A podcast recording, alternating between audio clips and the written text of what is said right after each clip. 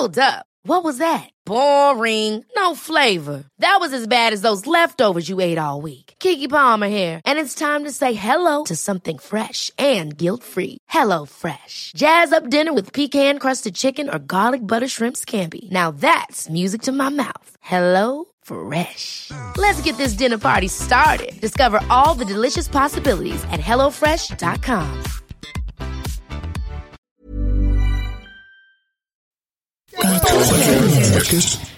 Podcast.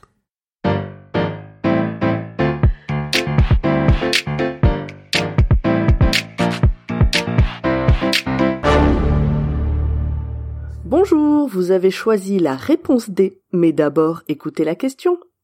Aujourd'hui, sur la thématique littérature, pourquoi les trois mousquetaires sont-ils quatre?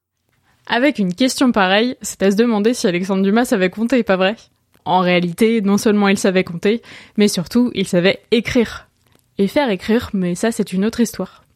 Le texte des Trois Mousquetaires paraît d'abord sous forme de feuilleton dans le journal Le Siècle entre mars et juillet 1844. Les feuilletons dans les journaux, c'était un peu le Netflix de l'époque. Et Alexandre Dumas était très très bon dans ce domaine. La série des Mousquetaires est ensuite parue sous forme de roman la même année. C'est le premier volet d'une trilogie qui va être suivie donc de 20 ans après en 1845 et du Vicomte de Bragelonne en 1847. Dans ce roman de cap et d'épée, Alexandre Dumas raconte les aventures d'un jeune gascon, D'Artagnan, monté à Paris pour devenir mousquetaire du roi.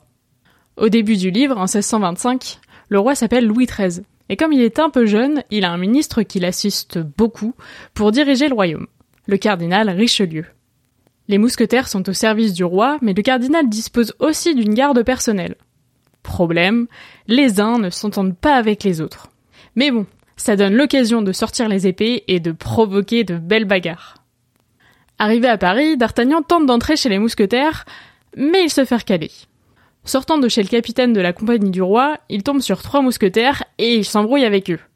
Le Gascon se cogne dans le premier, il se prend dans le manteau du deuxième, et il ramasse un mouchoir, preuve d'une liaison compromettante pour le troisième. Ni une ni deux, voilà que chacun des trois dégaine son épée pour se battre contre le jeune Gascon. Sauf que les gardes du cardinal passent justement par là et se jettent eux aussi dans la bagarre. D'Artagnan et ses trois adversaires décident instinctivement de s'allier pour faire front contre leur ennemi commun, la garde du cardinal. Vous connaissez la suite. Mais si, un pour tous et tous pour un. Les trois hommes que D'Artagnan vient de rencontrer, ce sont Athos, Porthos et Aramis. Tous les quatre se jurent fidélité et c'est le début d'une belle amitié. Ils ne se quitteront plus. Et ça tombe bien, parce qu'ils vont devoir sauver l'honneur de la reine Anne d'Autriche. Elle a confié ses bijoux à son amant, le duc de Buckingham, et les mousquetaires sont donc envoyés en Angleterre pour récupérer les ferrets de la reine, comme les crêts Dumas, ou autrement dit le collier d'Anne d'Autriche. Revenons maintenant à la question qui nous intéresse. Le nombre de mousquetaires, 3 ou 4 Au départ, Alexandre Dumas voulait appeler son roman Athos, Porthos et Aramis. Mais le directeur littéraire du journal lui a plutôt suggéré les trois mousquetaires. Absurde, remarque Dumas, puisque ses héros sont quatre.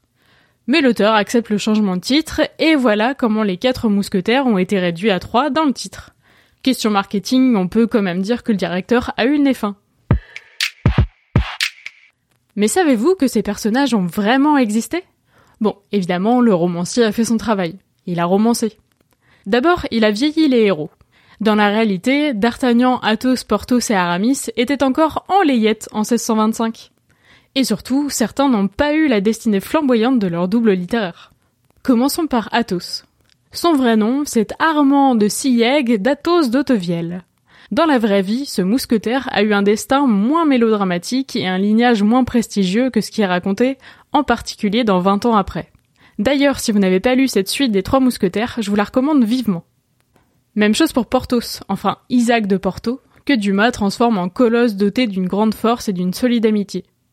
Et enfin pour Aramis, c'est-à-dire Henri d'Aramis, il n'a pas non plus la brillante carrière chez les jésuites que Dumas a imaginé pour son mousquetaire. Et puis bien sûr, il y a le plus célèbre d'entre eux, D'Artagnan. Il s'appelle en réalité Charles de Bas de Castelmore d'Artagnan. Vrai mousquetaire, il a été capitaine-lieutenant de la compagnie, et c'est lui qui a été chargé par le roi Louis XIV d'arrêter Nicolas Fouquet en 1661. Il est ensuite devenu son geôlier pendant plusieurs années. Le vrai D'Artagnan est mort au siège de Maastricht en 1673 lors de la guerre déclenchée contre les Provinces-Unies. On raconte que le roi fut très affecté par la mort de son mousquetaire, dont la sépulture est en revanche inconnue. Aujourd'hui encore, on ignore où est enterré D'Artagnan.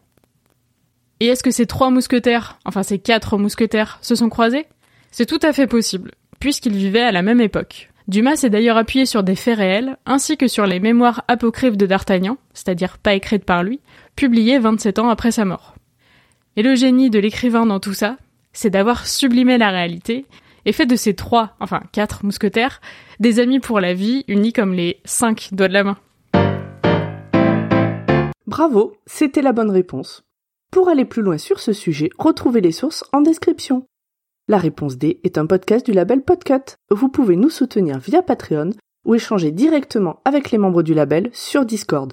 Toutes les informations sont à retrouver dans les détails de l'épisode. À lundi pour un nouvel épisode sur la thématique sport.